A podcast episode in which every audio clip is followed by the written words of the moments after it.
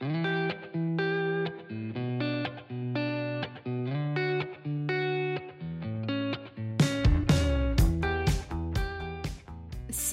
je suis Sandra et je te souhaite la bienvenue sur le podcast qui va te donner envie de réaliser tes projets et même tes rêves les plus fous.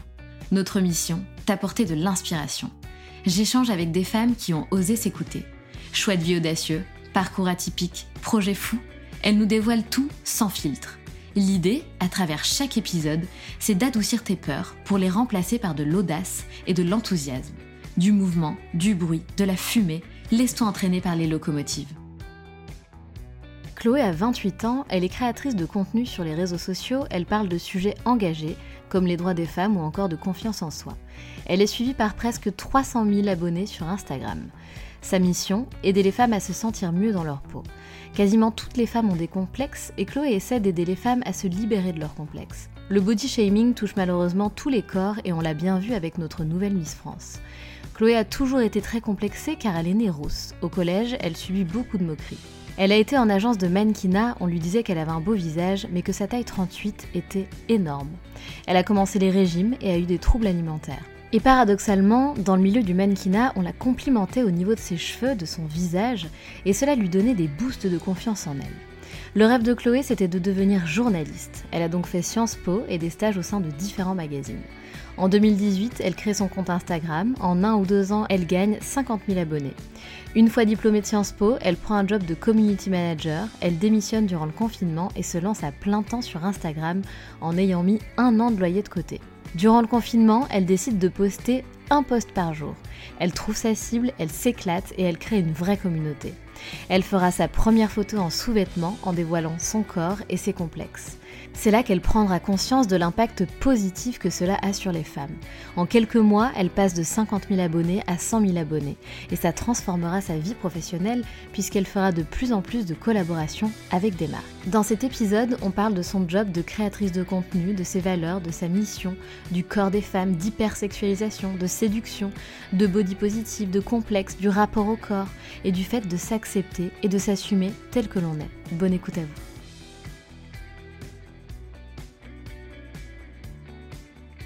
Salut Chloé. Hello. Comment vas-tu? Très bien et toi? Très très bien aussi. Je suis hyper contente de tester encore un nouveau décor avec toi, toute première fois. On, se croirait un peu chez le psy, on serait en thérapie. Ou chez toi, c'est sympa aussi. Ou, chez moi, effectivement, dans mon salon, la petite cheminée, euh, c'est plutôt pas mal. Ma chère Chloé, je suis trop contente de te recevoir. Ça change, comme je te disais en plus en off, euh, des profils que j'ai l'habitude de recevoir la plupart du temps. Donc ça fait plaisir, un parcours un peu différent. Est-ce que tu peux te présenter, s'il te plaît, en quelques mots? Alors je m'appelle Chloé, j'ai 28 ans, je suis créatrice de contenu euh, sur les réseaux sociaux. Euh, c'est mon métier à plein temps aujourd'hui et euh, je parle beaucoup de sujets engagés, que ce soit vis-à-vis du droit des femmes ou alors de la confiance en soi. J'essaye vraiment de d'apporter quelque chose un petit peu de nouveau sur les réseaux. C'est vrai que on n'avait pas l'habitude de voir des influenceuses euh, prendre euh, parti sur plein de sujets comme le féminisme et tout ça. Moi, ça a été euh, mon cas et c'est ce qui a fait aujourd'hui que je suis suivie par presque 200, 300 cas sur Insta, donc ça commence à faire. Trop bien. T'es surtout présente sur Insta ou t'es aussi un peu sur d'autres réseaux? Surtout sur Insta. on va dire que c'est là où je publie vraiment quotidiennement et là où j'ai vraiment ma communauté la plus fidèle et la plus engagée. Oui. Mais je suis aussi sur TikTok et bizarrement sur TikTok j'ai plus d'abonnés. Je, crois j'ai 480 ah k. mais euh, je poste beaucoup moins, je suis moins régulière et en fait c'est surtout euh, pendant le confinement où j'ai eu un énorme boom sur TikTok. Je m'étais mise à fond et après je me suis un petit peu lassée. Et euh, c'est vrai que la communauté est plus jeune. Et euh, c'est vrai que j'aime mieux échanger avec des personnes peut-être un peu plus âgées. Euh, un peu plus matures. Voilà, pas forcément des ados de 14 ans, tu vois. Et, et même si euh, elles sont adorables et tout, mais ça me fait plaisir aussi de les aider. Mais c'est vrai qu'on va dire que mon terrain de prédilection, ça reste Insta. Ouais. Et ça se, ça se voit. Ouais. C'est là que tu as tout construit. Enfin, tu vas nous raconter ton parcours, comment tu as commencé, mais j'ai l'impression que c'est là que, que, tout a commencé. Mm. C'est quoi aujourd'hui, en une phrase, si tu devais un petit peu résumer ta mission à travers ce que tu fais, c'est quoi? Aider les femmes à se sentir mieux dans leur peau. Pour moi, c'est euh, vraiment ma mission au quotidien, euh, que ce soit via des conseils. J'essaye aussi beaucoup de, de les aider à se déconstruire parce qu'en fait, je me suis rendu compte que énormément de femmes étaient complexées. J'avais fait un sondage et les résultats, ils étaient mais énormes. Je, je demandais aux femmes, avez-vous des complexes? Je pense que 80% avaient répondu oui. Alors peut-être que effectivement, moi, c'est ma cible, les femmes qui ont des complexes, mais quand même, tu vois, il n'y a pas que des femmes complexées qui me suivent. Et en fait, ce qui est hallucinant, c'est que je m'étais dit peut-être que j'ai une femme, euh, une communauté de femmes plutôt en surpoids, parce que c'est vrai que je parle beaucoup de problèmes de poids, de TCA et tout. Et en fait, non. Euh, j'avais demandé la taille moyenne des, filles qui me suivent, euh, c'est des tailles même standards, pas forcément de la mode grande taille et tout. Et je m'étais dit, mais c'est dingue, c'est fou. Mais bien en sûr. peu importe son poids, en fait, on a bien des complexes, qu'on soit mince, grosse. Fait, ouais, malheureusement, la société fait qu'aujourd'hui, c'est compliqué de s'accepter. Tel qu'on est. Ouais parce que bah, derrière, tu as toutes les injonctions. Euh, forcément, tu as l'industrie de la minceur qui, derrière, est très puissante, essaye de te vendre tout le temps des produits pour maigrir. Tu as parfois le regard des hommes qui peut être difficile, le traitement dans les médias qui est compliqué. Donc, du coup, euh, je me dis, euh, bah, il faut, faut essayer de contrer un petit peu tout ça. Complètement. Et effectivement, donc tu as toute cette vibe, cette vague de body positive qui est arrivée, etc., qui est très bien parce que ça permet de rééquilibrer les choses un petit peu à, tous les niveaux, j'ai envie de dire, à tout au niveau de tous les corps, etc. Euh, par contre, effectivement, comme tu le dis, peu importe ta taille, peu importe ton poids, etc. Tu, je, même je suis même surprise. 80%, ça me semble peu. Je pense qu'on est plus à 100%, tu vois. 99,9%. Euh, je pense qu'on a toutes des complexes et tu vois quand on est euh, mince aussi, c'est-à-dire que vice versa, tu vois celles qui sont peut-être un peu en surpoids, elles vont avoir des critiques mm. désobligeantes et celles qui sont minces, c'est bah alors tu manges pas, t'es anorexique. Enfin moi combien de fois on m'a posé ces questions-là quand ah j'étais jeune, mais bien sûr. Euh, non mais toi tu bouffes rien, tu manges comme un moineau, euh, euh t'es toute maigre, euh, on dirait une anorexique. Alors que, enfin, tu vois, j'ai jamais été extrêmement maigre. Mais tu vois, c'est juste des trucs où les gens aiment bien piquer un petit peu, surtout les garçons, tu sais, au mm. collège ou ce genre de choses. Mais tu sais, là, on l'a vu avec l'élection Miss France. C'est là où je me suis dit, ah ouais, le body shaming, ça touche vraiment aussi les personnes très mince parce que bah, quand tu as vu les commentaires qu'elle s'est pris euh, Miss France de cette année, bien sûr, euh, j'ai été choquée et je me suis dit mais en fait on ne lâche jamais la grappe aux femmes. Qu'elles soient euh, minces ou grosses, c'est la même en fait. Il y a toujours un problème. Mais bien sûr. Et même avec le body positive, en fait, ce qui se passe, c'est que du coup, ça va, ça a l'effet un petit peu parfois inverse, mm. c'est-à-dire qu'on va se mettre à critiquer les minces. Enfin, tu vois, c'est, mm. on n'en finit plus quoi. Putain, lâchez-nous quoi. Laissez-nous être comme on a envie d'être. On s'en, enfin, tiens, mm. stop juste stop. et c'est vrai que c'est, on n'a pas ce même rapport-là avec le corps des hommes, tu vois. Ouais. Et moi, je sais que les hommes euh, pètent un plomb quand je parle de ça sur euh, Insta. Mais en fait, je suis désolée. Oui, les hommes peuvent être critiqués. À chaque fois, ils me disent Oui, nous, on est critiqués sur notre taille. Par exemple, si on est petit, c'est pas viril et tout. Oui, c'est vrai. Je suis d'accord. Tout le monde est victime parfois de critiques. Mais la pression, on peut pas dire qu'elle est la même, en fait. Parce que les femmes, elles ont une pression beaucoup plus importante enfin tout le monde le sait par rapport à leur poids, etc. Une femme, elle est direct jugée sur son apparence, alors qu'un homme, on va peut-être d'abord regarder, je euh, sais pas, sa carrière, euh, tu Bien sûr, son intelligence, son niveau d'intelligence, ouais. de, de, ouais, de force mentale. Euh, alors que nous, c'est soit belle d'abord, mm. tais-toi, et après on verra si t'es un petit peu intelligente. Ouais, c'est ça. Et si tu peux la fermer, c'est pas mal quand même. J'exagère, bien évidemment. Bon, et comment t'en es arrivée là, euh, ma chère Chloé? Raconte-nous un petit peu, s'il te plaît, euh, qui était déjà la, jeune Chloé, justement, parce que je pense que tout ce que tu fais là, ça vient pas de nulle part. T'as peut-être subi des trucs euh, qui t'ont dérangé pendant ton adolescence, etc. Est-ce que tu peux nous raconter un petit peu bah, quelle enfance tu as eu, quelle adolescence tu as eu Est-ce que tu avais un jour pensé t'exposer comme ça sur les réseaux? Est-ce qu'il y avait un autre métier que tu as fait, que tu voulais faire? Voilà, qu'on comprenne un petit peu ton parcours. Ok.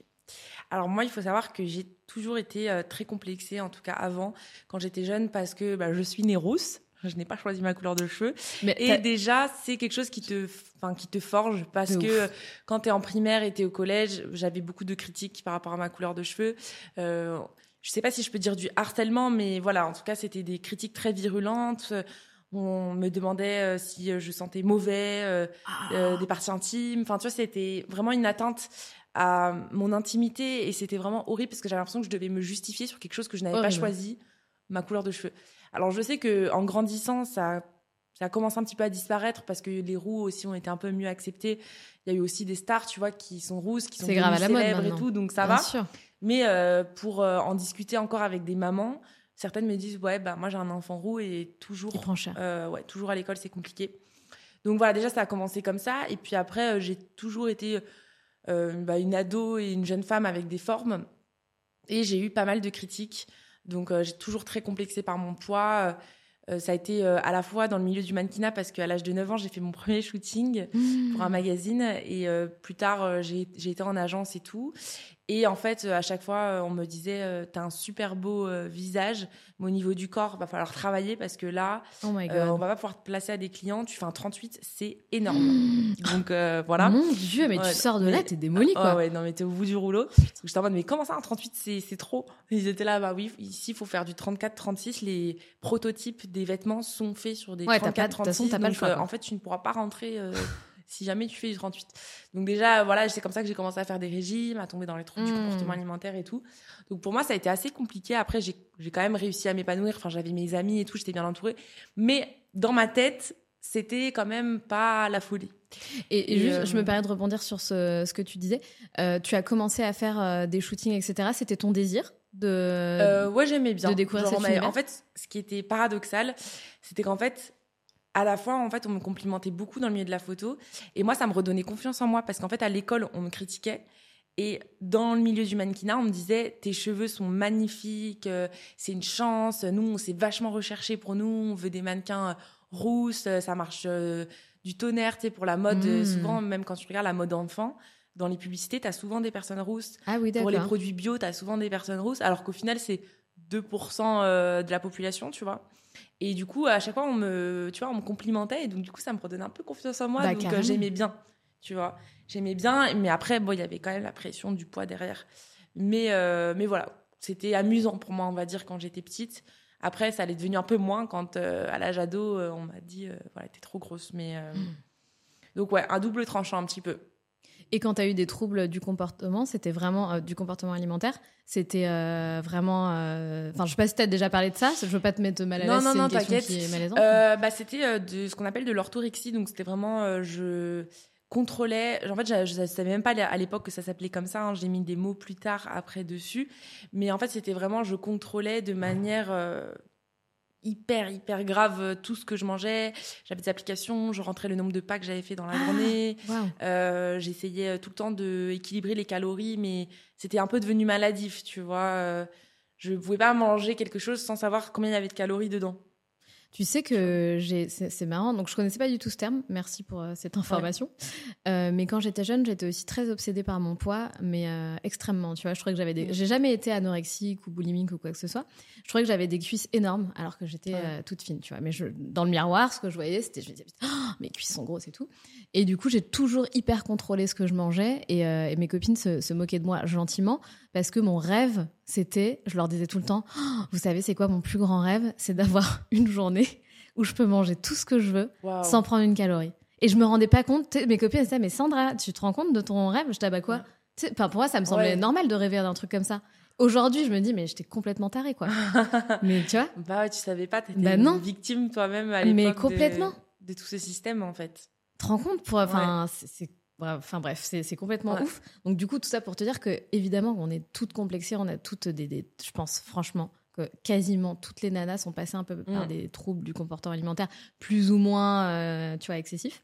Mais euh, mais voilà, tout ça pour te raconter euh, une petite histoire. Ouais, c'est ça, ça, fait Tu vois, ça me, ouais, ça me parle et du coup, je me dis, pourtant, étais, enfin, tu es encore mince, donc c'est fou en fait de se dire que toi-même, tu as été victime du système. Complètement. C'est incroyable. Euh, du système, euh, oui, probablement, mais aussi, je pense que j'ai des parents qui font très ah attention à leur apparence physique. L'héritage familial. Ça ouais, complètement. Papa comme maman. Enfin, pardon, mm. je parle pas de mes parents, papa comme maman, mais ma mère comme mon père. euh, tous les deux, bah, ils sont très beaux, hein, ils font très attention à leur apparence et c'est très bien, ils prennent très soin d'eux. Mais du coup, j'ai été un peu éduquée dans le culte, mm. je pense, de la beauté, de la minceur. Enfin, tu vois. Ouais. Donc, euh, ça aide pas. Ouais, et puis, en fait, parfois, l'éducation qu'on reçoit, ça peut euh, avoir l'effet inverse euh, sur nous, tu vois. Euh, par exemple, quand on veut trop te contrôler, mange pas ci, mange pas ça, te cacher, te priver et tout, bah parfois justement les personnes le font après en cachette et il y a plein d'enfants qui, qui, prennent du poids en fait avec l'inverse, tu vois, de ce que leurs parents voudraient quoi. C'est exactement ça. Je, je sais pas si toi c'était ton cas, mais moi j'ai été un peu obsesse par le sucre, tu vois. Ouais. Et on n'avait pas. Parce que t'avais pas le droit à la maison. Mais non, pas du tout. Ouais. Alors chez mes copines, laisse tomber le goûter euh, ah Nutella, euh, laisse tomber. Je me rappelle même une fois, j'avais tellement mangé que j'avais vomi, mais parce que c'est, tu vois, j'avais trop mangé, j'avais, ah j'étais dans l'excès, genre, oh, c'est génial, il y a plein de trucs, il y a des chocobons, il y a, chez mes potes, il y avait de tout. Tu ouvrais le placard, c'était Carrefour Market, quoi. Tu vois. Je sais pas si toi, t'avais ce truc-là avec la bouffe. Euh, moi, ça va. Mes parents, ils étaient plutôt chill par rapport à ça. Mais je me dis, c'est tellement dur, en fait, quand t'as des enfants.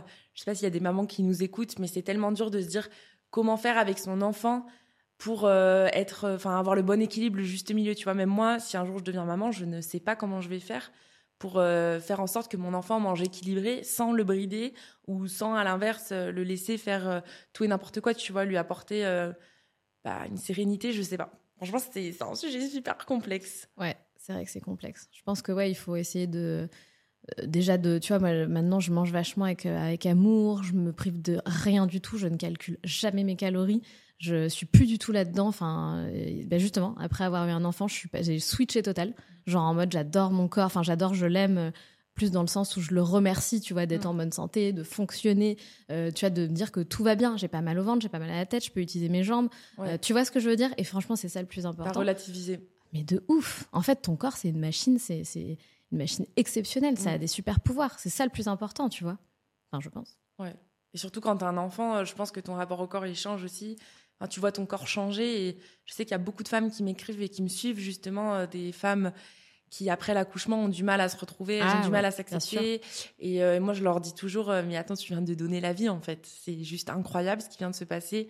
Laisse-toi du temps et c'est normal de pas avoir le corps d'avant aussi, le corps change et le corps, il nous suit dans toute notre vie, tu vois. Et, c'est normal de pas faire la même taille que tu faisais à 20 ans, tu vois. Complètement. Ouais, complètement. Mais voilà, je pense que c'est quand même, tu vois, important de mettre des bons aliments, de lui donner le, mm. bon carburant, pas lui donner de la merde, euh, tu vois, tout le temps. Je pense que ça, c'est hyper important. D'avoir une activité physique, pas pour être mince, mais pour lui faire du bien, pour toi te lâcher prise, etc. Euh, et puis ton corps, tu vois, il est de mémoire. Donc si tu fais un peu de sport, il s'en rappelle euh, une fois que tu as accouché, etc. Il reprend forme plus facilement. Il y a plein d'avantages à, faire de l'activité physique quand même. Euh, et donc, on revient à ton, à, ton histoire. Donc, tu es au collège, c'est ça? Donc, tu n'étais pas hyper bien dans ta peau. Tu commences à faire un petit peu des shootings. Ça t'aide à prendre confiance en toi, mais on dit le 38, c'est mort. Ouais, c'est ça. Et tu commences à faire des régimes. Voilà. Donc euh, j'ai euh, fait des régimes euh, pendant très très longtemps, même jusqu'à la vingtaine. Enfin, j'étais vraiment pas hyper à l'aise. Et pendant mes études, donc du coup, j'ai fait Sciences Po. J'étais à Sciences Po Toulouse. En fait, mon rêve, c'était d'être journaliste. donc voilà, j'ai fait tous mes stages là-dedans depuis que j'ai 14 ans. Euh, vraiment, mon rêve, c'était d'écrire. Euh, j'adorais euh, le milieu journalistique. Je savais pas trop si je voulais être journaliste sportive. tu vois, j'ai fait un stage à l'équipe. Après, j'ai fait un stage à version féminin, plus dans la mode. J'ai un peu touché à tout dans le milieu journalistique. Et du coup, je me suis dit, bah, la voie royale pour ça, c'est Sciences Po. donc, j'ai été recalée une première fois, mais je me suis accrochée. J'étais en mode, non, c'est mon rêve. Je veux absolument aller à Sciences Po. Du coup, j'ai vraiment travaillé d'arrache-pied pour avoir le concours. Je l'ai eu et du coup, une fois arrivé à Sciences Po, c'est vrai que ça a été un peu difficile pour moi de m'intégrer euh, à l'école euh, parce qu'en fait, je suis pas arrivée en première année, donc les gens se connaissaient d'avant et je me sentais pas hyper bien entourée. Du coup, bah, je me suis dit, eh, pourquoi pas créer un petit compte Insta Pro et tout? Et c'est à ce moment-là où j'ai commencé sur les réseaux et euh, j'ai tout de suite eu très rapidement une communauté, genre 10 000 abonnés. donc ça me permettait pas d'en vivre, tu vois, mais c'était vraiment un petit loisir et puis ça me permettait aussi de me sentir moins seule. Donc j'aimais beaucoup. Et à la base, je parlais plutôt euh, de beauté, de mode, un petit peu de, harcèlement que j'avais subi par rapport à ma couleur de cheveux. Mais c'était pas un contenu euh, hyper engagé. Bah, à l'époque, j'étais euh, complexée, donc rappelons-le. Donc, j'allais pas trop parler de mon poids et encore moins, c'était hors de question pour moi de mettre des photos de moi en maillot de bain ou en lingerie au début sur, sur les réseaux. Et puis après, en fait, ce qui était vraiment un élément déclencheur pour moi, ça a été le confinement. Le confinement, en fait, après mes études, du coup, j'ai quand même travaillé. Euh, même si euh, j'avais 50 000 abonnés à peu près à, la fin de mes études. Euh, je pouvais pas en vivre, franchement, honnêtement. Euh, je gagne même pas un SMIC par mois. C'était en remets-nous donc l'année à laquelle tu as créé ton compte Insta et l'année à laquelle tu étais à 50K. je pense que c'était peut-être j'ai créé en 2018. ton, ton, compte Insta, tu l'as créé en 2018 Ouais. Ok. 2017-2018. Et on va dire au bout de un ou deux ans, j'avais 50 000 abonnés. Putain, À l'époque, c'était quand même euh, pas le même ouais, game. il hein. paraît que c'était pas mal. Ah ouais. Mais euh, c'était pas, enfin, j'avais pas beaucoup de partenariats rémunérés en fait, donc je pouvais pas. Ça n'existait pas trop vivre. encore. Mais ça me prenait quand même énormément d'heures Eh par ouais. semaine, mais j'étais obligée d'avoir une activité à côté pour pouvoir payer mon loyer. Du coup, euh, en fait, euh, vu que c'était vraiment une passion, je me suis dit, en fait, euh, le, le journalisme, je vais mettre ça de côté et euh, je vais euh, bah, utiliser mon savoir-faire, tout ce que j'ai appris là en un ou deux ans sur Insta, parce que finalement, euh, j'ai appris toute seule. En fait, été autodidacte, donc maintenant, je savais être community manager, je savais prendre des photos, je savais faire du montage, j'ai tout appris toute seule. Du coup, à la sortie de mes études, diplômée de Sciences Po, je me suis dit, allez, euh, je vais postuler pour être community manager euh, quelque part. On va bien m'accepter vu que j'ai 50 000 abonnés. C'est clair. C'est ce qui a fonctionné effectivement euh, quand j'ai dit aux marques, euh, voilà mon compte Insta, je veux bien m'occuper du vôtre. Les marques ont dit oui. Donc j'ai travaillé pendant un an et demi chez Garancia, une marque de cosmétiques. Et ça m'a permis aussi de me former encore un peu plus, euh, à acquérir un peu des nouvelles compétences. Et puis surtout, pour moi, c'était important euh, d'aller dans le milieu du travail. Parce qu'en fait, souvent, on dit aux influenceurs, euh, vous connaissez pas ce que c'est le vrai boulot. Et du coup, moi, j'avais envie de d'expérimenter, de travailler en entreprise pour savoir bien. comment ça se passe, tu vois. Et franchement, ça a été super formateur pour moi, ça a été top.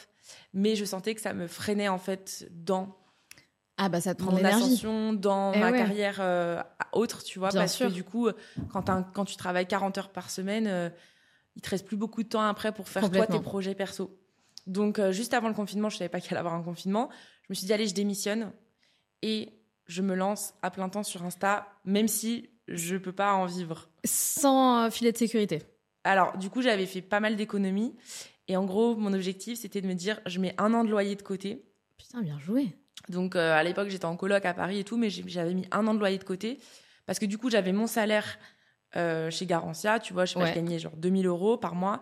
Et euh, peut-être que je gagnais tous les mois, je sais pas, genre 600, 700 euros avec l'influence. Du coup, je me suis dit, tout ce que je gagne avec l'influence, je le mets de côté. Comme ça, j'ai un an de loyer. Et comme ça, je pourrais essayer de vivre un peu mieux de l'influence, mais tout en ayant quand même euh, Un mon petit loyer de pécule, côté, tu euh, vois, ouais, au ouais. cas où j'arrive pas à finir les fins de mois, tu vois. Bravo. Et ce qui m'a servi en fait, parce qu'au début j'ai pioché euh, forcément dans, dans mes économies, avant que ça marche réellement pour moi et que je puisse vraiment en vivre sans être inquiète euh, Bien les fins sûr. de mois, tu vois. Mais tu vois, je trouve que c'est un super tip ce que tu donnes pour toutes les nanas Ouais. qui ont envie, de, comme je te disais tout à l'heure, mes auditrices, il y en a pas mal qui ont envie de changer de vie, de se construire un rêve professionnel différent. Et c'est hyper important d'avoir un plan d'action, d'assurer tes arrières. Tu vois, t'as as fait Ouais. les choses intelligemment, quoi. C'est ça. Bah, du coup, ouais, je vous conseille vraiment, euh, si jamais vous avez un petit peu peur, euh, d'essayer. euh, bah, après, moi, je vais pas forcément conseiller d'avoir deux jobs en même temps, parce que moi, c'était mon cas, clairement. Ouais, mais c'est bien, Mais euh, tu vois, j'avais, j'ai cumulé les deux. Par exemple, si ouais, vous voulez créer une marque de bijoux ou autre, de vêtements, n'importe, euh, ça peut être bien de garder votre CDI d'un côté, Bien de sûr. le faire voilà, les week-ends et le soir. Tu mets un peu d'argent de côté et puis euh, comme ça, après, tu as ton matelas de sécurité et tu pars pas euh, direct, euh, tu sautes Mais pas oui. dans le vide comme ça d'un coup, tu vois. C'est trop risqué. Et en fait, moi, c'est là où j'ai vraiment vu la différence. C'est entre être créatrice de contenu à mi-temps et être créatrice de contenu à plein temps. Parce que forcément, j'avais 8 heures par jour pour réfléchir à ce que j'allais faire comme contenu versus une heure le soir avec quand il fait nuit. Enfin, non, c'est pas pareil. Et moi, j'ai vu vraiment mais la différence, ça a été euh, exceptionnel. Ouais. Bah, en fait, j'ai- je, me suis dit, confinement, je vais poster une vidéo par jour sur Ah TikTok ouais. et sur Insta. Ah, bravo. J'ai bombardé en fait et, euh, et c'est là où je me suis éclatée. J'ai trouvé euh, vraiment ma niche, j'ai trouvé ce qui me plaisait, j'ai trouvé ma communauté. Enfin, ça a été vraiment une révélation pour moi le confinement. Ça a été incroyable en fait. Et à partir de quand, donc au moment où tu- du moment où tu quittes ton, ton job, à partir de quand tu as commencé vraiment à te rémunérer vraiment un Ouais. salaire? Euh, bah, en fait, le confinement c'était en mars et à la sortie du confinement en juillet, euh, enfin c'était à peu près la fin des Ouais. restrictions et tout. euh, J'étais passée de 50 à 100 k. Arrête. Donc euh, Ah, mais c'est fou. et en fait, bah, On parle en nombre d'abonnés, hein, parce que Ouais, les gens vont pardon, pas en- comprendre. de 50 000 à 100 000 abonnés. Voilà. Et en fait, c'est là où j'ai vraiment vu la différence parce que bah, quand tu as 100 000 abonnés, Tu passes un cap. oui. Mm. Et forcément, j'avais beaucoup plus de marques qui venaient me demander euh, est-ce que tu pourrais mettre en avant nos vêtements? Est-ce que tu pourrais mettre en avant euh, nos produits de beauté? Et forcément, bah, du coup, euh, j'étais rémunérée pour ça parce que bah, derrière, forcément, je générais des ventes.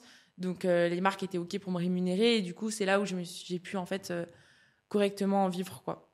C'est trop cool. Et est-ce que tu triais quand même, tu vois, les propositions, tu fais c'est quoi pour toi, comment dire, les, valeurs les plus importantes? Comment tu sélectionnes tes, tes, collaborations, les marques avec qui tu vas bosser? Euh, désolée, je pose souvent plein de questions en une. Euh, et surtout, c'est quel type de collaboration pour lesquelles tu le prends plus de plaisir? Alors, euh, pour moi, ce qui est hyper important, c'est déjà de me dire est-ce que de base, je pourrais être cliente de cette marque? Donc ça, c'est vraiment la première chose que je regarde. Est-ce que ça m'intéresse vraiment? Est-ce que ça a un intérêt? Est-ce que je pourrais l'acheter avec mon propre argent? Et déjà, si je me dis oui, je me dis ok ça peut être intéressant de le, proposer. Et après bien sûr je vais toujours regarder que ce soit une marque éthique. Euh, je suis pas hyper fan euh, des marques 100% euh, en ligne. Tu sais pas trop d'où elles viennent et tout ça. J'évite au max. J'aime bien aussi je trouve que ça rassure beaucoup euh, mes abonnés quand c'est des marques même qui sont dans des points de vente parce que les filles, elles peuvent se dire, ok, bah, c'est vraiment réel, tu vois, je vais vraiment recevoir quelque chose. C'est pas du dropshipping. C'est ça. Mais euh, ça, j'ai complètement banni de toute façon. Complètement. Et après, j'essaye de faire en sorte que ce soit des marques qui matchent avec mes valeurs. Donc, euh, si possible, j'essaye de proposer quand même des marques qui montent en taille parce que j'ai envie que ce soit inclusif, parce que bah, moi, je prône l'inclusivité au quotidien. Et après, j'essaye quand même de faire en sorte que ce soit à minima respectueux euh, des travailleurs et de l'environnement, parce que ça me paraît quand même hyper important aujourd'hui. Et en fait, je travaille toujours avec les mêmes marques. Euh, c'est des marques qui reviennent tout le temps. En fait, euh, maintenant, j'ai ma, j'ai mes petites euh, marques chouchou et généralement, il y a souvent des prises de parole en story et comme ça, je peux présenter les nouveautés. Et franchement, c'est un kiff pour moi, en fait, de parler tout le temps des mêmes marques parce que c'est des marques qui font vraiment partie de mon quotidien. Tu vois, là, je suis habillée, par exemple, tout en Almé. Mais en fait, c'est parce que c'est une marque que je porte vraiment au quotidien. J'adore leurs ah, vêtements. Ça va jusqu'à la taille 54. Donc, j'aime bien pouvoir proposer ça parce qu'il y a les filles, elles se sentent pas lésées en mode ah bah super, tu proposes une marque qui s'arrête au 42, bah moi je peux pas m'habiller en fait. Ça pour moi c'est ma phobie, tu vois. Donc euh, j'essaye de proposer des marques qui vont le plus loin possible. Après bien sûr, je peux pas satisfaire tout le monde, oui, mais euh, j'essaye au maximum euh, tu vois de proposer des choses qui matchent avec mon contenu en fait. Je vais pas hors de question pour moi de proposer des crèmes minceurs, enfin ça n'aurait aucun sens, tu vois. Complètement.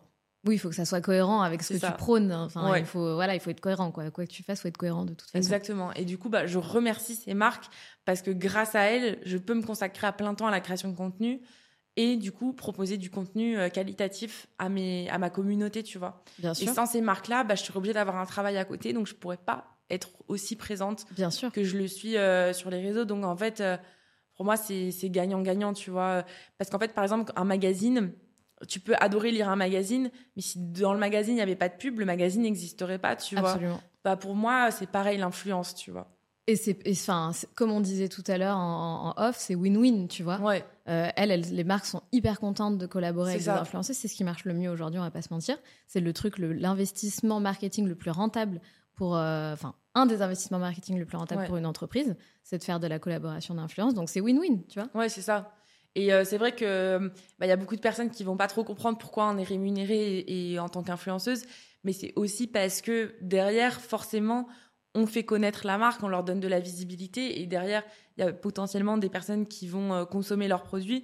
Donc euh, c'est normal aussi que nous on soit rémunérés parce que c'est du travail aussi de faire des vidéos, faire des photos, faire du montage et tout. Donc moi je l'ai compris plus tard, tu vois. Genre, je me souviens au début, moi, euh, je faisais tout gratuitement, tu vois. Déjà, j'étais juste trop contente de recevoir un pull à 30 euros. J'étais en mode, mais c'est incroyable, genre, merci beaucoup et tout. Et après, euh, quand euh, je recevais des centaines de messages en mode, merci, je l'ai commandé et tout, c'est là où je me suis dit, ah oui, ok, peut-être que je devrais demander d'être payé un petit peu quand même. C'est clair. Mais c'est ça. Et c'est exactement ce qu'on disait tout à l'heure. Et c'est important qu'on le dise au micro. c'est qu'il faut pas oublier que les marques derrière, elles, grâce à une euh, tu vas parler d'une marque ou d'un produit euh, en story, en plus que tu apprécies, que tu aimes, que tu utilises, la marque derrière, elle va faire un CA à 5, 6 chiffres. Euh, tu vois, enfin, il faut quand même le, rappeler, quoi. C'est important. Donc, c'est normal que les créatrices de contenu soient mm. rémunérées et soient bien rémunérées si vous rapportez beaucoup d'argent à la marque. Oui, c'est ça. Après, ça dépend effectivement de, bah, de ton engagement, de ton audience. C'est en général, c'est pondéré en fait. Complètement, tout à fait. Et donc, tu disais tout à l'heure, tu as donc tu es passé de 50 euh, à 100 000 abonnés de mars à juillet. Quelle année du coup? 2020. 2020. Euh, mm. Et donc à partir de l'été 2020, tu as commencé à te rémunérer?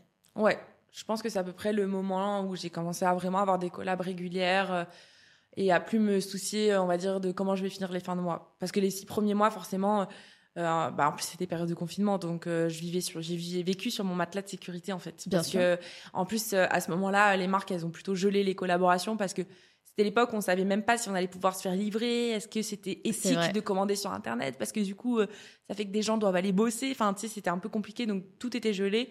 Donc euh, j'avais pas de j'étais pas rémunérée euh, en fait à cette période-là. Donc heureusement j'avais le petit matelas de sécurité qui m'a permis de faire la transition en fait euh, avant d'en vivre. Donc moi j'ai vraiment eu de la chance parce que ça a marché pour moi tu vois ça se trouve euh, s'il n'y avait pas eu le confinement euh, ça n'aurait pas marché autant peut-être que j'aurais mis beaucoup plus de temps avant de réussir à, à me rémunérer tu vois et, Complètement.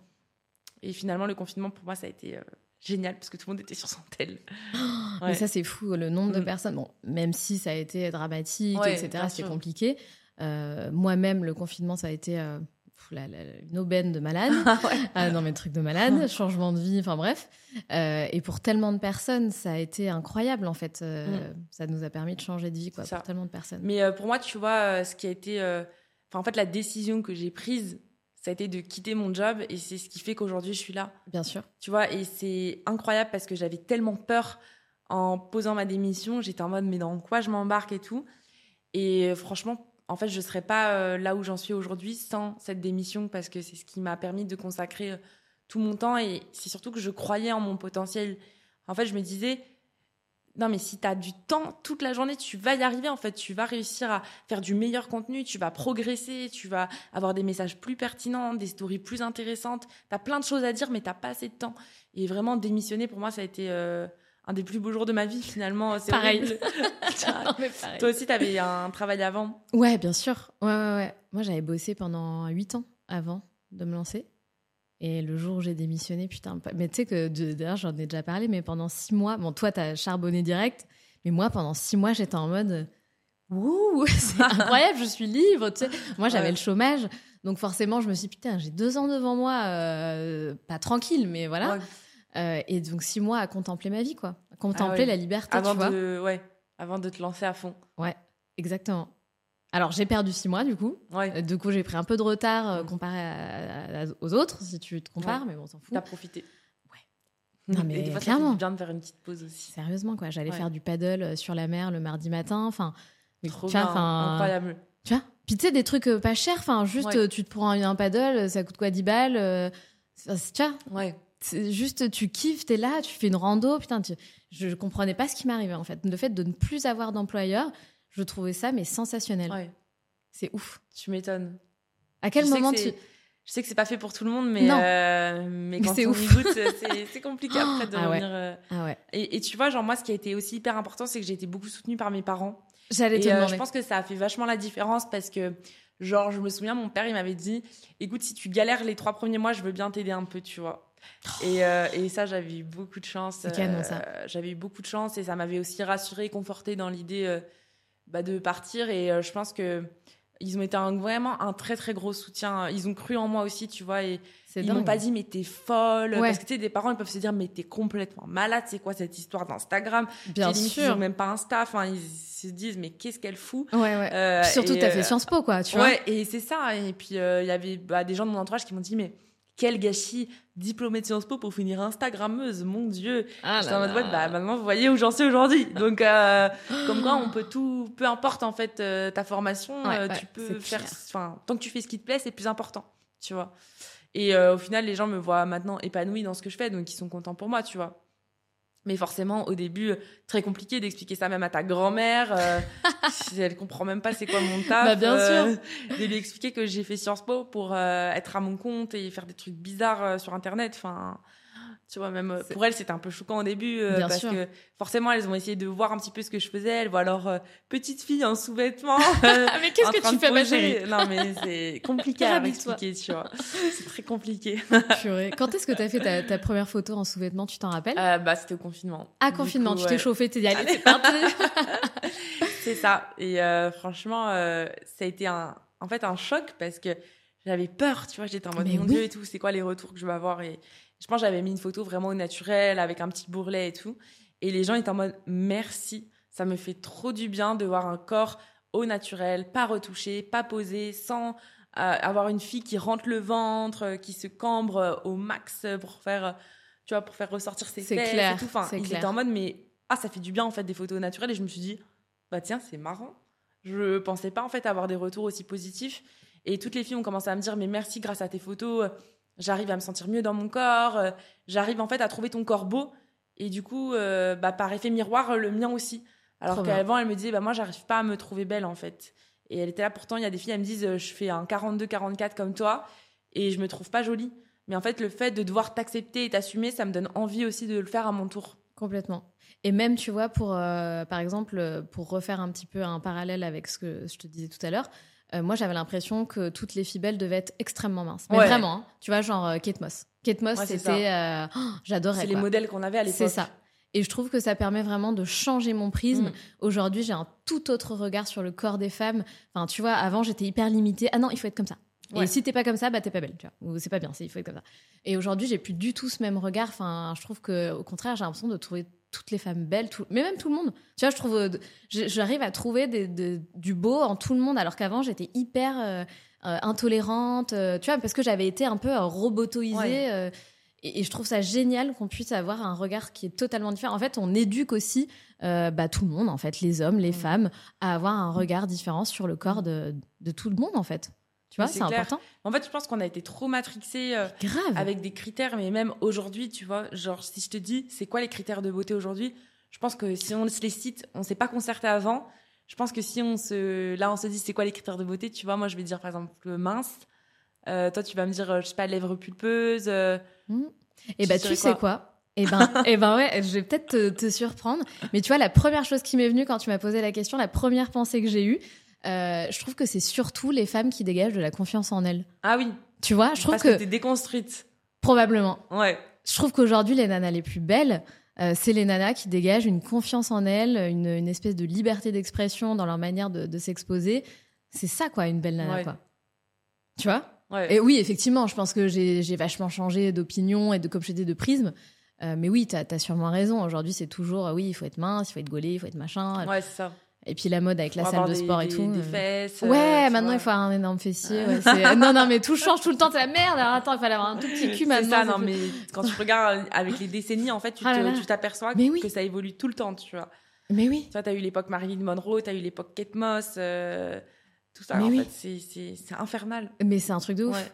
Moi, perso, j'ai hâte que la mode des petits seins revienne, comme ça je serai en plein dans la mode. non, mais tu vois, ça change tout clair. le temps, quoi. Ouais, parce qu'il y a eu l'époque aussi, euh, la mode des seins refaits. Enfin, Bien sûr, bah, ça l'est encore. Là. Oui, un petit peu, mais. Et tu te dis, imagine, le... imagine si un jour ça revient. Euh, donc, par exemple, avec Miss France, là, tout le monde a jugé euh, le fait qu'elle manquait de forme, soi-disant, etc. Euh, donc imaginons que la, mode des petits seins revienne. C'est-à-dire quoi Que les nanas vont se faire dégonfler euh, les seins? Enfin, Tu vois, ça serait, à chaque fois que j'imaginais ça, je me disais, ça serait drôle qu'on en arrive là. Tu sais Que toutes les nanas enlèvent leurs prothèses. Ouais, c'est c'est fou parce que du coup, je pense qu'il y a pas mal de femmes qui ont ce complexe parce qu'il a été nourri par la société, tu vois. Alors que si, depuis leur tendre enfance, on leur, enfin, on leur avait dit une femme avec des petits seins, c'est beau, bah, je pense qu'elles auraient pas forcément fait des prothèses, tu vois. Mais en fait, après, c'est des complexes qui sont, qui sont tellement ancrés que bah, moi, je suis pas anti-chirurgie. Tu vois, on me pose souvent la question. Moi non plus. Moi, je suis en mode, si ça peut vraiment te soulager et changer ton quotidien, bah, fais-le, tu vois. Mais euh, fais-le pour toi, en fait. Surtout, ne le fais pas pour quelqu'un, par exemple, pour ton mari qui rêverait d'avoir une femme avec des gros seins. Non. Clairement. Fais-le vraiment parce que ah toi, tu en as envie. Après, la question, c'est de se poser pourquoi tu en as envie. Bah, parfois, c'est parce que, euh, tu vois. Pour le regard des autres. Ouais. Bah oui. Mais oui, mais après, enfin. Parce qu'on t'a dit qu'une femme avec des gros seins, c'était bien sûr. Tu vois. Qu'avec un beau décolleté, euh, bien sûr. Et, c'est vrai que je pense qu'il y a beaucoup de nanas. Euh, moi, la première au collège, je rêvais d'avoir un, décolleté, euh, tu vois, bien pulpeux, mm. bien garni et tout. Et ouais, je pense qu'on nous vend ça, même dans les films, les, tu vois. Ouais, tout le temps. C'est. On est matrixé de partout. Hein. C'est horrible. Et puis le corps de la femme est hyper sexualisé. Enfin, tu vois, c'est un truc de malade, quoi. Ouais. J'ai vu une pub passer. Je sais pas si tu as vu cette pub. Euh, euh, moi, je suis la spécialité à ne me rappeler que d'un truc, mais de rien d'autre. Donc, je ne me rappelle ni du nom de l'acteur, euh, mais un truc de. Alors, attends, de parfum ou de caleçon Calvin Klein? Non, j'ai pas vu, je pense. Avec un acteur un peu de la série Shameless, si je dis pas de conneries. Bref, je le connaissais pas, j'ai juste vu la pub et du coup, j'ai un peu lu les commentaires. Et du coup, bah, toutes les. Et donc, le mec, le mec est effectivement hyper sexualisé dans la pub, son corps, etc. Et en fait, dans les commentaires, tu vois pas mal de nanas qui disent non mais en fait, pourquoi vous faites ça alors qu'on est en train d'arrêter de sexualiser le corps des femmes? On va pas faire la même chose avec les hommes maintenant? T'en penses quoi toi de ça? Bah oui, c'est vrai que dans la publicité, c'est l'enfer en fait. Il y a vachement de sexisme. Parfois, tu vois, pour vendre un barbecue, tu vas avoir euh, une nana en maillot de bain. Enfin, t'es en mode, mais c'est quoi le rapport en fait? Il n'y a aucun rapport à ça. Mais oui. Et en fait, euh, le corps de la femme a toujours été instrumentalisé pour faire vendre. Euh, donc que ce soit dans la publicité, mais partout ailleurs, en fait, on utilise le corps des femmes pour vendre ou pour attirer le regard, tu vois. Bien sûr. Et, et oui, forcément, à chaque fois, tu verras pas une femme grosse. Donc moi, quand j'utilise le mot grosse, c'est pas péjoratif. je sais que peut-être pour tout le monde, ils sont. Enfin, il y a peut-être des personnes qui nous écoutent qui vont être choquées, mais pour moi, c'est vraiment normal. Et du coup, euh, euh, tu vas pas avoir euh, des femmes grosses, par exemple, pour vendre un parfum, pour vendre de la lingerie, parce que on va se dire non, ce qui est vendeur, c'est une nana bah, mince avec des gros seins, tu vois. Et ça, malheureusement, c'est ça n'a pas changé, tu vois. Mais non, mais parce que les stats le prouvent, tu vois. Ouais. C'est tu mets une nana qui qu'on a envie de voir, enfin que les hommes ont envie mm. de voir et de désirer. Euh, tu vas faire plus de ventes, quoi. C'est ça. Mais sur Instagram, c'est un peu la même chose avec les likes, tu vois. Euh, quand tu vas voir un corps d'une femme dénudée, il va y avoir plus de likes. ça a même été prouvé que l'algorithme favorisait la nudité. On est où là Absolument. Absolument. Plus on voit ta peau ouais. sur la photo, euh, et plus tu es mise en avant. C'est ça. Et c'est vrai que moi, j'ai souvent vu mes photos en maillot ou en lingerie, je les ai souvent vues bah, plus likées que le reste, tu vois. Donc, euh, je pense que oui, euh, c'est le cas et c'est triste, tu vois. Mais par exemple, une nana euh, mince va plus avoir de likes sur Insta que si tu mets une ah femme grosse, tu vois, en maillot, oui. Et ce qui est terrible aussi sur Insta, c'est que tu vas aussi avoir une la censuration. Non, ça se dit la censuration? Non, être censuré. Ouais. tu sais que souvent, en plein podcast, on me demande, genre, putain, je sais pas. Non, on dit la censure, c'est bon, ça me revient. Des fois, moi non plus. Euh, la censure n'est pas la même pour les femmes euh, grosses que pour les femmes minces. Les femmes grosses sont toujours euh, censurées. Les... En fait, les photos sont interdites. Sont... Ouais. Et derrière, tu peux être shadowban. Ça veut dire caché. Ok. Euh, alors que les femmes minces, non. Parce qu'en fait, ils considèrent qu'il y a plus de peau. Et je sais pas. C'est gênant, quoi. Ils disent qu'au niveau du robot, ça passe pas, quoi. Ouais. Je te jure. non, mais ça, c'est vraiment vérifié. Genre, c'est horrible. Ouais. Sérieusement. Mais du coup, oui, tout ça pour te dire que oui, le corps de la femme, il a toujours été utilisé euh, à des fins publicitaires et je trouve ça terrible, tu vois. Question en lien avec ça. Une question que je me suis déjà posée, j'aimerais bien avoir ton avis.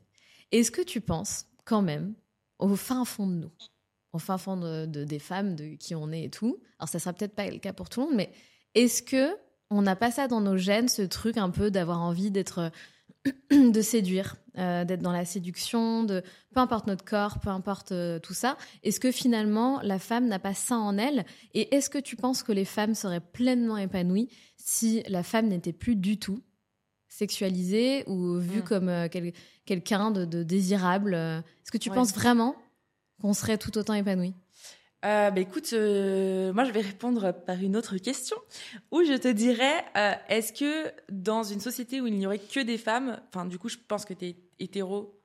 Oui. hétéro. Moi je suis hétéro aussi.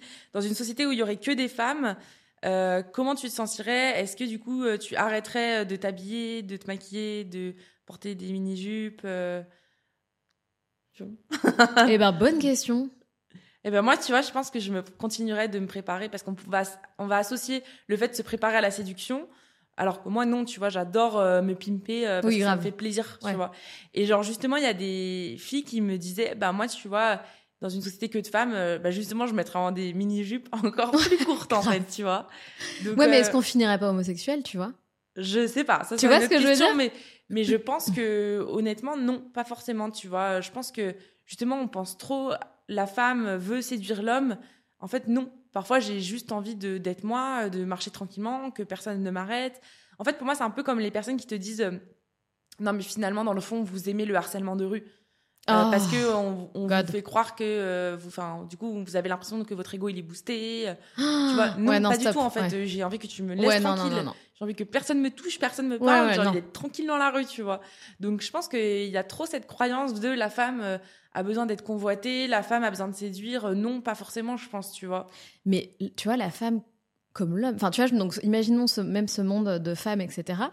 Euh, parce que même entre femmes, tu vois, enfin, moi, ça m'arrive tout le temps de trouver des femmes sexy, euh, désirables, magnifiques, de me dire putain, elle a une poitrine de rêve, euh, tu vois, enfin, de me dire elle est hyper collée, gaulée. Je pense que on est même les hommes, ils le disent pas, mais bien sûr qu'ils trouvent des hommes séduisants ou des hommes sexy ou des hommes beaux, ça veut pas dire qu'ils ont envie de mm. leur sauter dessus.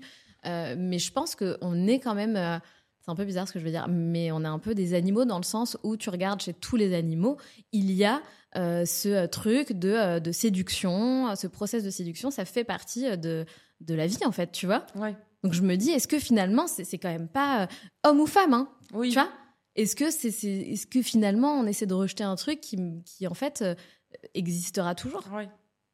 Bah oui, après ça dépend du coup quel lien tu fais entre la séduction et euh, le corps du coup mais euh, après pour moi euh, c'est positif aussi de, de, séduire tu vois. Genre moi je sais que j'aime séduire. Bon là je suis en couple donc j'aime séduire mon propre mec mais mais tu vois c'est pour moi ça n'a pas je le vois pas comme quelque chose de négatif ou qui pourrait avoir un impact négatif sur ma confiance en soi mon estime de soi ou, quelque chose comme ça tu vois. Ouais mais en tout cas tu vois c'est je trouve c'est des questions c'est des sujets hyper intéressants tu vois, où tu as envie de Moi, j'aimerais bien, euh, d'ailleurs, j'ai jamais vraiment creusé, mais tu vas lire un peu des recherches mm. sur ce type de sujet. Euh, est-ce que foncièrement, on peut changer les choses? Alors, bien sûr, on parle d'harcèlement, d'hypersexualisation de la femme. Là-dessus, on est d'accord. Tout ce qui est extrême, etc., mm. c'est pas bon de toute façon. Mais ce truc de, de, de désir, de, de, séduction, je pense que c'est mm. en nous et c'est. Oui. Et ça fait et partie du coup, de nous. Euh, on peut aimer séduire, mais c'est pas pour autant que c'est bien et intéressant de faire de l'hypersexualisation dans la publicité. Moi, je pense pas, franchement, je pense pas que le fait de voir un homme en caleçon avec des abdos, ça va me donner plus envie d'acheter un parfum. Inconsciemment, peut-être. Je sais pas. mais moi, je pense pas, tu vois. Enfin, moi, je vais plutôt rechercher autre chose que ouais, ouais, ce type de choses dans la publicité. Enfin, en tout cas, moi, c'est pas ce qui va déclencher mon achat. Je pense. Après, peut-être que je suis naïve. Ouais, je, sais pas. Tu vois, je pense à la pub avec Johnny Depp aussi, là, je crois que c'est le parfum Allure. Euh, où ce parfum, euh, je pense que des millions de femmes ont offert leur par mm. ce parfum-là à leur homme, dans l'idée qu'il va devenir Johnny Depp si ouais. met ce parfum. Tu vois ce que je veux dire? Mais ça, c'est le, ton, cerveau qui va faire ce raccourci-là, quoi. Ouais. Le marketing, c'est génial quand même. Enfin, c'est génial. je trouve ça complètement fou, quoi. Ouais, c'est fou. Moi, ce que je, en tout cas, moi, ce pourquoi je milite, c'est qu'on ait une meilleure représentativité euh, dans la société.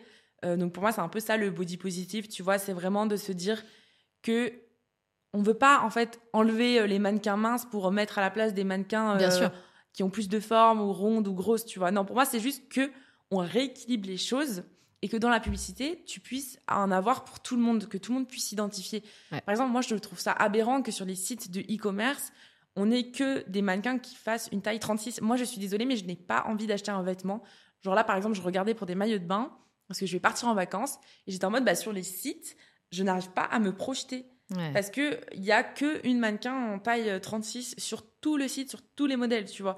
Et du coup, moi, je serais, je serais en mode, bah, ce serait cool peut-être qu'on mette une femme en 34, mais une femme qui fasse du 42, une du 46, etc. Comme ça, tu vois, il y a un peu de tout. la réalité, quoi. voilà, c'est ça, il y a un peu de tout, et puis chacun peut s'identifier, et, ça fait du bien, tu vois. Alors que là, je trouve qu'il y a vraiment un monopole au niveau du mannequinat euh, qui est terrible, en fait, euh, les dictates de la minceur ils sont hyper présents et pour moi, il faut vraiment qu'il y ait plus de représentativité. moi, il y a vraiment du progrès à faire au niveau de la publicité. Et même si on a l'impression que oui, le body positive, maintenant, ça y est, euh, c'est ancré, c'est connu, regardez, euh, les marques de lingerie, elles s'y mettent et tout.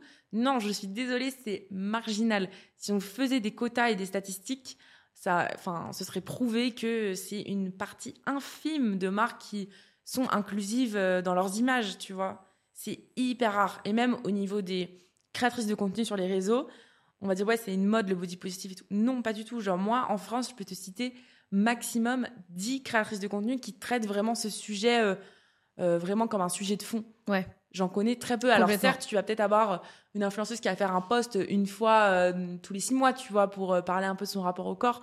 Mais sinon, je te jure, il y en a très très peu. On est très peu et c'est aussi pour ça que je pense que personnellement, j'ai eu une audience très rapidement parce qu'on était peu, en fait, c'était une niche, tu vois. Complètement. Bah, tu as été une des pionnières, je pense, euh, dans ce truc, de, dans le mouvement body positive, clairement. Ouais. Avant, ça n'existait pas. Quoi. Maintenant, aujourd'hui, euh, c'est un peu comme le greenwashing. Tu as plein de marques qui utilisent ça. Euh, ouais, c'est ça. Tu vois stop, on sait que votre mission, c'est pas réellement ça, tu vois. T'as juste mis une meuf euh, qui sort un peu du lot, euh, non. Mais tu sais, une fois, c'était mais hallucinant. Euh, j'ai eu une marque qui m'a contacté pour une collab, mais j'étais choquée. C'est une des plus grosses marques en France qui vend des crèmes minceurs. Et ils m'ont dit, oui, du coup, en fait, on voudrait faire une campagne body positive avec toi.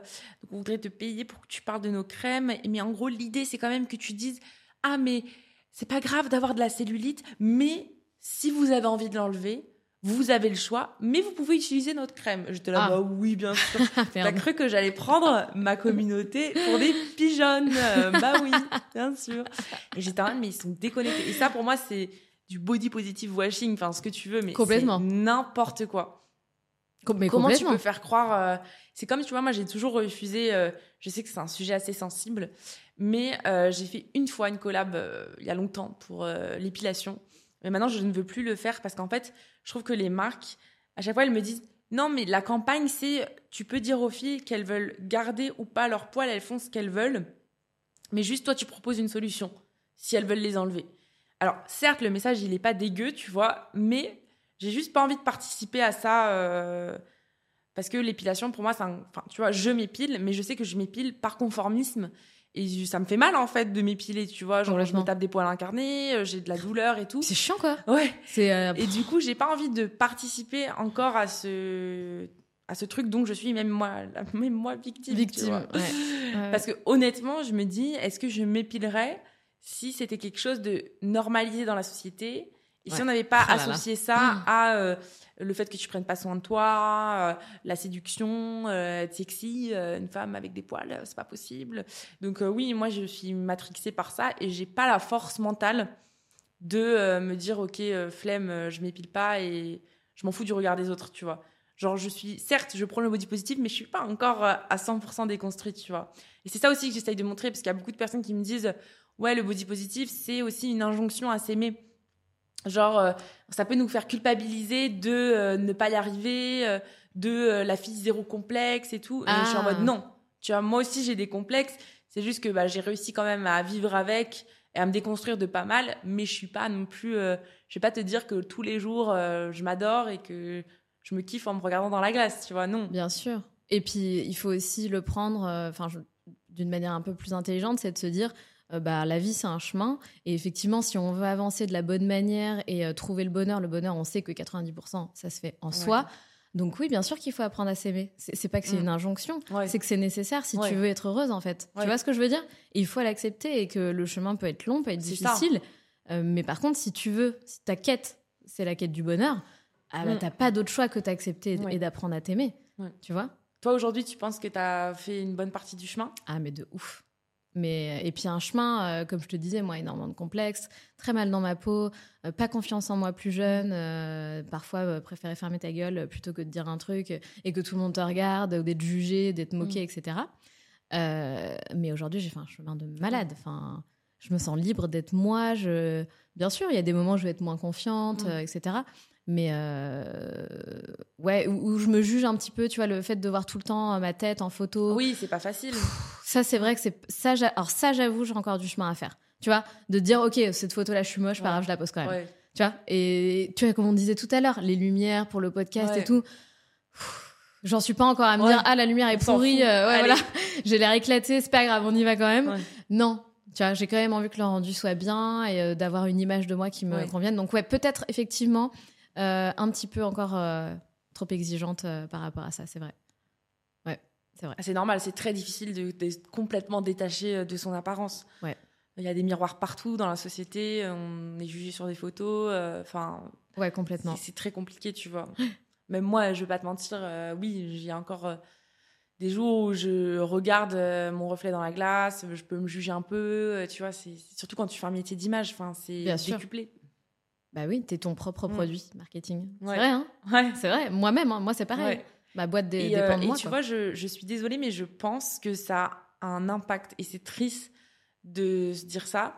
Certes, je sais qu'il y a des créatrices de contenu qui n'ont pas une beauté euh, universelle, une beauté. Euh, enfin, il y a des créatrices de contenu qui correspondent pas aux standards de beauté qui arrivent, mais je trouve qu'elles sont quand même minoritaires parce que je trouve qu'il y a un peu une tête sur euh, Insta un peu à voir, tu vois. Ah ouais? Genre, euh, notamment sur TikTok et tout, tu vois, je trouve que si t'as une jolie bouille, en gros, euh, d'après les standards de beauté, attention parce que la beauté, c'est eh ouais, bah, complètement. D'après les standards de beauté, si t'as une jolie bouille, avec des petites mimiques trop mimi et tout, genre, je te jure, les gens, ils vont plus s'abonner facilement. Putain. Et tu vois, Moi, je l'ai grave analysé ça. Ah, c'est ouf. Mais il y a un truc. Tu sais, il y a même le sourire, ah tu vois, c'est c'est important en fait quand tu es sur les réseaux. Ah mais bien sûr, je pense qu'il faut dégager quelque chose quand même, tu vois. Est-ce que mm. c'est l'apparence physique qui est le plus important ou l'énergie que tu dégages? Je sais pas. Parce que des fois, tu vois, tu peux te dire elle est hyper belle euh, parce que c'est son énergie qui est dingue, quoi, tu vois. Après, il y a des, oui, effectivement, il y a des filles qui vont être très suivies sur les réseaux pour leur beauté. Il y en a d'autres qui vont être très suivies pour leur énergie ou leur personnalité. Exactement. Perso, je préfère la deuxième option. ah, mais non, mais moi aussi. Mais après, et, comme tout le monde, moi, je trouve ça super. De... Enfin, je trouve ça super. Non, je peux pas dire ça comme ça, c'est pas possible. euh, je, je, trouve ça agréable. C'est horrible, hein. Mais c'est vrai que les gens beaux, c'est beau, quoi. Tu vois, tu vois ce que je veux dire? C'est comme une œuvre d'art. Enfin, tu as des gens vraiment, c'est c'est vrai en fait. Et je parle pas d'un standard, hein, ça peut être euh, n'importe quel standard, mais tu as des gens effectivement c'est de l'art quoi, leur beauté. enfin, tu vois, tu te dis putain mais waouh quoi. Ouais. C'est vrai. Mm. Tu vois, est-ce que tu peux aller contre ça? Je sais pas quoi. Ouais. Mais le challenge, c'est de réussir à habituer son œil à trouver plus de gens beaux, tu vois. Ouais, non, mais t'as tout à fait raison. Faut qu'on change le, le... faut qu'on change encore plus notre prisme. Ouais, c'est vrai. Et d'ailleurs, tu as été, euh, donc tu disais ton entourage, donc tes parents, etc., ont été hyper là pour toi. Est-ce que, à contrario, tu as eu des critiques de tes potes euh, euh, ou euh, d'autres personnes en fait tout simplement. Te dire qu'est-ce que tu fous euh, à poil sur les réseaux tu as des trucs méchants comme ça par exemple. Alors non franchement j'ai plutôt été soutenue. Genre j'ai je pense que j'ai un bon entourage. J'ai beaucoup d'amis c'est des amis d'enfance que je connais depuis 15 ans et qui sont toujours là. Donc ça c'est pour moi c'est hyper important d'avoir un entourage qui reste même si pour certaines personnes il va y avoir la notoriété tout ça qui peuvent te faire un peu monter la tête on va dire.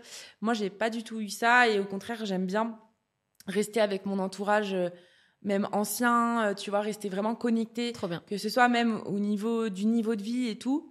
Je pense que je suis quelqu'un qui économise beaucoup parce que j'ai peur de l'après et je suis quelqu'un qui va vivre en dessous de ses moyens. Euh, on va dire dans le sens où genre je vais pas je vais jamais m'acheter des trucs de luxe je suis pas du tout là-dedans même au niveau des vacances je vais continuer de partir avec mes potes tu vois essayer d'être un peu calqué sur eux leur budget et tout parce que je sais pas, j'aime bien en fait garder euh, ce côté ancrage, tu vois, avec l'entourage et tout. Ça c'est vraiment quelque chose euh, auquel je tiens. Et puis euh, et puis non, j'ai pas eu tant de critiques que ça. Après, j'ai beaucoup de haters. Vraiment, ça c'est un hmm. gros sujet. J'ai vraiment beaucoup de haters parce que dès que tu commences en fait à parler de body positive, surtout les hommes, mais je m'en prends plein la tête. C'est quoi leur problème? Mais c'est non mais en fait, comment tu fais pour t'assumer? Tu ferais mieux d'aller faire un régime euh, vraiment, euh, t'es moche, t'es grosse, euh, t'es horrible, personne voudra te toucher même avec un bâton. c'est que des trucs comme ça. Mais quel Mais c'est un truc de malade. Vraiment, genre, j'ai une quantité de haters qui est assez impressionnante parce que j'ai beaucoup de vidéos qui deviennent virales. Et alors là, je, je suis. Parfois, je suis en mode, bah, je vais arrêter d'ouvrir Insta parce qu'en fait, mon fil de notif, c'est que ça. Et même si je peux les bloquer, en fait, parfois, c'est 1000 commentaires. Enfin, je vais pas m'amuser à cliquer, bloquer, tu vois. Alors la solution, ce serait de bloquer les commentaires, que personne ne puisse commenter. Mais j'ai aussi envie que mon compte Insta soit une, euh, un endroit où en fait on peut échanger, débattre pour faire évoluer les mentalités. Donc je me dis, bah tant pis. Mais tu sais, des fois, est-ce que tu te demandes c'est qui ces gens? Bah, c'est souvent des mecs. Euh, alors, je pourrais te décrire le mec, ah, euh, le hater de base. Ouais. Le hater de base, je dirais que c'est genre un mec qui a genre la vingtaine, qui va à la salle. Voilà, donc que des photos de muscu sur son compte. Mhm. Euh, il a parfois, il a des dans son sa bio, ils ont souvent des des, des emojis qui font penser un peu à la royauté, donc c'est un peu associé à des mouvements souvent d'extrême droite. Ah mon dieu, d'accord. Et ça, c'est vraiment le mec typique. Donc en fait, pour lui, je représente tout ce qu'il déteste. Une femme avec des formes qui s'assume, qui est libre qui poste ah sur les réseaux euh, en sous-vêtements, il est en mode mais Là, le gars il a fait un AVC quoi. Ah ouais. Et il est en mode va à la salle, va à la salle, va à la salle. Je suis en mode mais il n'y a pas que la salle qui existe en fait. Il n'y a pas que ça. On peut aussi faire du sport sans aller à la salle et juste pour le kiff. Mais ouais, j'ai, ouais, c'est, ça. Ou alors, euh, c'est euh, des très jeunes aussi. Il y a beaucoup, euh, tu sais, genre des, des 16 ans. ados, quoi, qui ont 16 ans, qui critiquent et tout. Peut-être qu'ils se rendent pas compte de leurs propos, je sais pas. Non, je pense Et, pas. euh, et à l'inverse, cet tu peux euh, être vite débile. hein. Enfin, désolé. Ouais, mais- je sais pas. Et à l'inverse, les hommes plus âgés sont souvent gentils. Bah, parce euh, que ils ont. Et puis en plus, enfin, les hommes, les, goûts, les goûts et les couleurs sont Ouais. hyper variés. Enfin, Ouais. Et du les coup, t'as, à l'inverse, t'as des fétichistes, euh, des femmes rondes, tu vois. euh, c'est- ils sont euh, genre. euh, Ah oui, ils sont trop fans, genre. euh, C'est en des- quoi. Ouais. c'est ouf. Ils adorent, tu vois, ça les fait fantasmer en fait. Mais bien sûr, Donc il y a les, y a de bien tout. sûr. Vraiment, c'est c'est la jungle. c'est ouf. Mais ouais, beaucoup de haters et du coup, on fait avec, tu vois. Parfois, c'est un peu lourd à porter parce que je, des, parfois, je suis en mode, mais en fait, mon compte Instagram, c'est pas le défouloir. Qu'est-ce qui se passe En fait, tu- si tu vas dans mes réels, tu vas dans des réels qui ont fait souvent 500 000 ou 1 million de vues, vas lire les commentaires, tu vas voir. Ah, mais de toute façon, non, mais ça m'étonne pas du tout. Moi, Ouais. j'ai fait genre euh, deux réels qui ont explosé et il y en a un euh, où je me suis pris plein de commentaires, mais en fait, je me suis tapé des barres parce que bah, c'est pas sur mon apparence physique, quoi, tu vois. Euh, c'est un réel sur lequel j'explique mon parcours et comment j'ai fait euh, aujourd'hui, tu vois. Enfin, en gros, burn-out sévère, j'ai quitté mon job, j'exprime mon parcours professionnel à 27 ans, j'étais directrice d'hôtel, à 29 ans, je tombe enceinte, à 30, je fais un burn-out, à 31, je déménage. Bref, et aujourd'hui, je génère un business à six chiffres, etc. Du coup, quand tu parles de fric, forcément, ça fait le Ah oui, buzz. Ah putain, tu mets ça, euh, c'est bon, ouh, le truc a explosé. Donc je le fais pas tout le temps parce que bah, c'est Mm. pas trop ma vibe non plus, mais euh, bref. Et du coup, euh, je m'en suis pris plein la gueule, euh, genre euh, euh, six chiffres en centimes. Ouais. Tiens, ou ouais, t'as une belle gueule, donc normal. Ouais, c'est ça. et- et des trucs une assez femme, donc méchants. Tu peux pas, Ouais. tu peux pas réussir Ouais. et parler de manière transparente de ton business. C'est ça. T'es forcément une menteuse. Ah oui. Ouais. Ouais, ou c'est parce que t'as as un beau cul, tu vois. Enfin, Ouais. c'est horrible, mais c'est un peu euh, combien de nanas qui sont euh, chefs d'entreprise Mm. aujourd'hui, jeunes, mignonnes, s'en prennent plein la gueule euh, en mode ouais parce que t'es mignonne. Euh, ouais mec, fais le quart de ce que je fais. Après ça. on en reparle. Mais par contre, euh, par contre, moi ça me touche absolument pas. Mais vraiment, Mm. hein. et, ben, et je, me- vraiment je me suis tapé des fous rires parce que des fois c'est tellement drôle. Enfin, Ouais. il y a- il y a des haters qui sont bons dans la manière Ouais. de rédiger et tu te dis putain il- il est drôle le type Ouais, en vrai, tu vois. Je me suis c'est déjà drôle. fait la réflexion. Tu vois? mais bon, j'a- j'a- j'approuve pas, hein, mais. Mais en fait, c'est fou parce que les gens auront toujours quelque chose à dire. En fait, tu vois que ce soit sur de l'apparence, sur ce que tu dis. En fait, il y aura toujours des gens pour te critiquer sur les réseaux. Donc, pour moi, il faut vraiment pas, si jamais vous avez envie de vous lancer, il faut vraiment pas que vous vous arrêtiez à ça parce que sinon, vous allez rien faire. En fait, c'est impossible aujourd'hui de faire l'unanimité. Mais bien Et sûr. moi, ça, depuis que je l'ai compris, je me suis dit, il y a des gens qui vont me détester, il y a des gens qui vont m'adorer, et en fait, Complètement. c'est pas grave, tu vois, genre, c'est la vie, c'est comme ça, il faut pas que je me concentre sur les gens qui m'aiment pas ou qui n'aiment pas ce que je, ce que je fais, tu vois. Ouais. Et comme on dit, plaire à tout le monde, c'est plaire à personne. Voilà. Donc, autant être 100% toi-même. C'est ça. Et ta communauté, si t'as le désir de créer une Mm. communauté, ça sera d'autant plus Ouais. engagé, etc. Et tu vois, genre, moi, je sais que je suis des influenceurs depuis le lycée.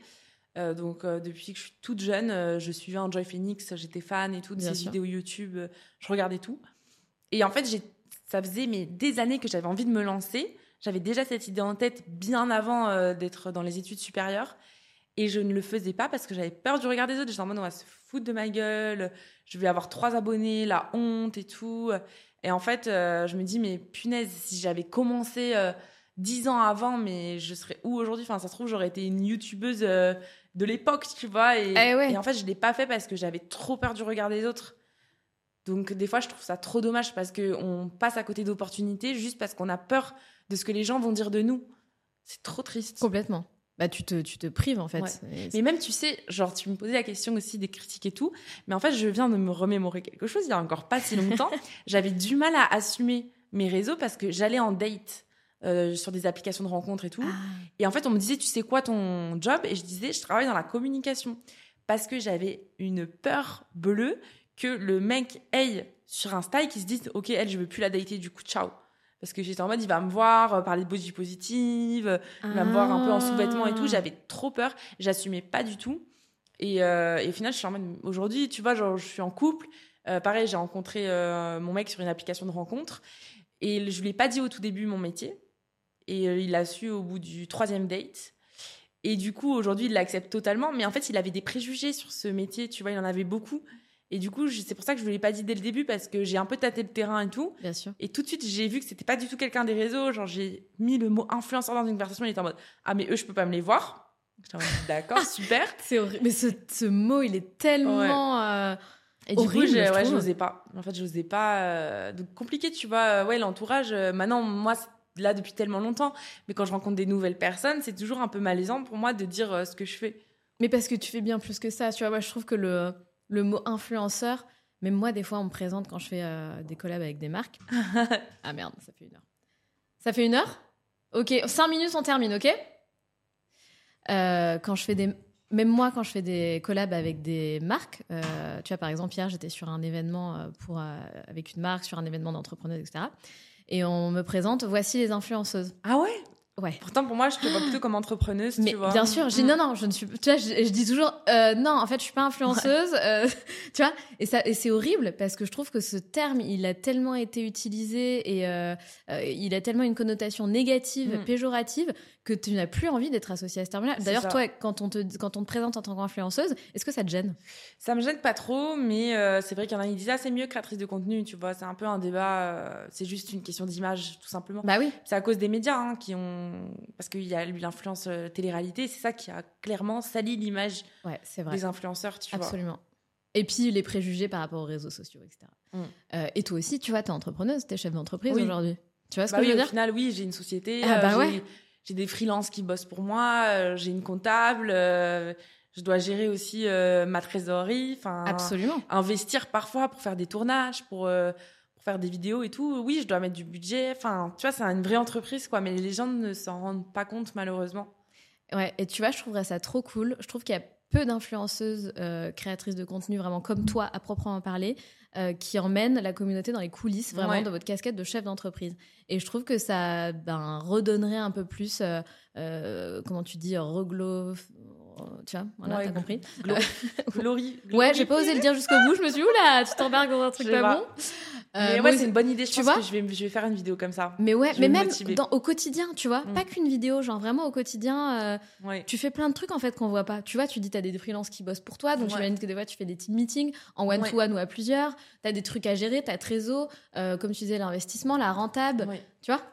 Ton temps, euh, comment tu euh, euh, réfléchis à la stratégie des futurs contenus que tu vas mettre, Mm. pourquoi, c'est quoi ta vision sur le long terme, ta collaboration que tu es en train de préparer Ouais, un ça. an à l'avance. Tu vois ouais, ouais, c'est clair. T'es pas juste là à vendre un truc de body positive et à... c'est Ouais, bien ouais, plus non, que ça. sûr. on crée Bien plus que ça. T'es chef d'entreprise. Je, vais, je vais le dire maintenant. tu fais quoi dans la vie? Je suis chef d'entreprise en fait. Mais oui Non mais il faut qu'on s'impose quoi. Merde, les femmes, il faut qu'on s'impose bien au-delà de ça quoi. Putain, t'as créé un truc, t'as une communauté de 300 000 personnes. Ouais, Tu vois? Ouais. Merde Stop maintenant, impose, impose Je suis encore timide par rapport à ça. Eh ben, c'est le moment là. 2024, c'est le moment de... De s'assumer pleinement. Ouais, clairement. Ouais. D'assumer cette casquette là pleinement. C'était trop cool, tu vois, le- on s'est fait euh, taper sur les doigts là parce que euh, ça fait On une aurait heure. pu parler encore longtemps. mais grave, on est bien là. Euh, il nous manque un petit café, un petit truc, voilà, mais on est, on est bien. Euh, C'était trop trop cool. Euh, J'adore mon métier. Enfin vraiment, il faut que j'adore ce que je fais parce qu'à chaque fois je rencontre des, des super chouettes nanas comme toi. Enfin, c'est des discussions qui sont super fluides. J'adore. Euh, donc malheureusement, on est obligé de mettre- un terme à cette discussion. Euh, donc euh, j'ai trois questions rituelles pour chaque invité à chaque fois. T'inquiète pas, rien de fou. Oula, j'ai peur. non, rien qui va te mettre mal à l'aise. C'est pas du tout le, le but. Donc première question, quel était ton rêve de petite fille? Euh, mon rêve de petite fille, c'était d'être journaliste. Et, euh, du Donc coup, déjà euh, depuis toute petite, en fait. depuis toute petite. Du coup, bah, je, le- je suis devenue ma propre journaliste en fait. Absolument. Voilà. Mais tu sais, c'est ça que je voulais te dire tout à l'heure. En fait, ton rêve s'est Ouais. réalisé. Parce que tu es un peu un, un média, une journaliste. euh, En plus d'être créatrice de contenu, chef d'entreprise, Mm. on ne t'arrête plus, Chloé. Ça. Trop bien. Euh, un mantra, une, une- une phrase que tu aimes particulièrement, qui te guide? Ouais. Euh, pourquoi mettre de l'énergie à te détester quand tu pourrais la mettre à t'aimer? Tatoué sur ton corps? Non. Pas encore? Jamais? Tatouage d'ailleurs? Non, pas tatouage. Ah, c'est une question. J'ai trop peur. Je vais rajouter cette question, je crois. T'as trop peur? Ouais, de regretter après. euh, Je sais pas. C'est peut-être un jour ça me viendra. Je comprends de ouf. J'ai regretté tous mes tatouages. Oh là là. Bon, bah. Après, je les aime, je les aime Mais à chaque fois que j'en ai fait un, j'étais ah putain, j'aurais pas dû le faire. enfin bref. Euh, et toute dernière question, Chloé, c'est quoi pour toi être la locomotive de sa vie? Euh, Pour moi, c'est vraiment croire en soi et, euh, et essayer, essayer. Pour moi, essayer, en fait, c'est que comme ça qu'on pourra avancer. en fait, si vous tentez pas, vous, en fait, vous n'avez rien à perdre. Et si vous tentez pas, vous pourrez jamais parvenir à, à vos rêves. Donc, faites des choses qui vous plaisent, qui vous motivent et vous verrez en fait, euh, bah, les choses iront toutes seules. Complètement. Parfait. Mm. À chaque fois qu'on finit une interview, c'est l'invité qui termine, qui, qui, dit le petit mot de la fin. Euh, parce que du coup, donc, tu as les auditrices sur les plateformes d'écoute, mm. coucou à vous, mais tu as aussi euh, les personnes qui vont visionner le mm. podcast sur YouTube. Du coup, je te laisse faire la fin. En plus, vous êtes beaucoup plus experte que moi. Je sais pas si tu t'y connais un peu sur YouTube, euh, mais du coup, voilà, tu, tu remercies comme tu veux, tu dis le petit mot, donc tu regardes la caméra qui est là-bas, tu dis ce que tu veux, enfin, abonne-toi à la chaîne, j'en sais rien. Fais-le à, ta, à la Chloé. Bon, ben, je vous remercie d'avoir euh, regardé cette vidéo, surtout si vous êtes arrivé jusqu'au bout. Gros cœur sur vous. J'espère que ça vous donnera un petit peu de la motivation pour euh, vous aimer, vous accepter et surtout lancer vos projets. N'hésitez pas à vous abonner à la chaîne pour ne pas louper les prochaines invités. Et nous, on vous dit à très vite. À mardi prochain. Bye. Ciao, ciao. Salut les filles.